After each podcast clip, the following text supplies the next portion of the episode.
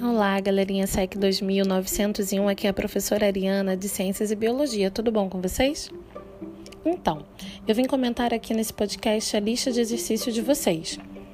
E ela está baseada no capítulo 1, 2 e 3 da apostila, que está falando sobre átomos e elementos químicos toda a matéria é formada por átomos. Falamos isso em sala de aula e no início acreditava-se que o átomo era indivisível.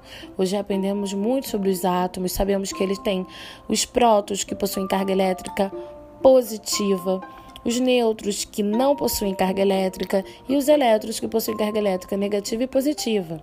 Então, a primeira questão do capítulo da nossa lista de exercícios já está baseada nessas informações sobre os átomos e também sobre alguns elementos químicos. É, nós falamos em sala de aula sobre os metais alcalinos, sobre tabela periódica, então se ajustem em relação a isso. Também tem o um número atômico. Lembra que a gente falou em sala de aula? Aquele númerozinho atômico que fica em cima do elemento? Então, nós também temos os isóbaros, os elementos que têm o mesmo número de massa, que é representado pela letra A. Lembram disso? Exato. E nós também temos os isótomos, os elementos cujos átomos têm o mesmo número de nêutrons.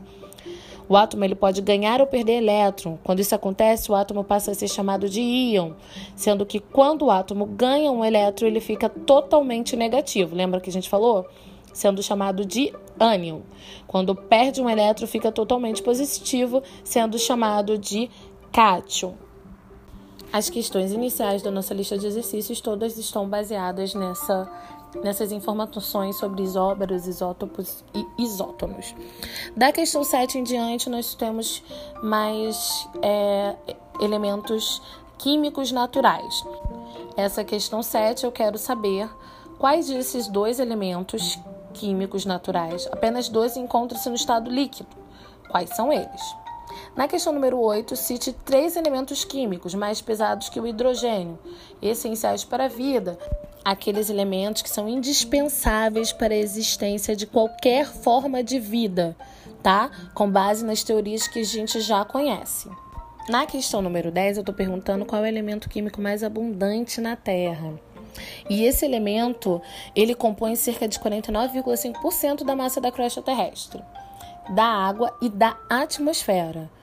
É um elemento que fica em segundo lugar, é o silício, a gente falou em sala de aula. Eu quero saber qual é esse primeiro, essencial para a vida na Terra. Fácil, né? Papaya com sacarose. Então, galera, é isso.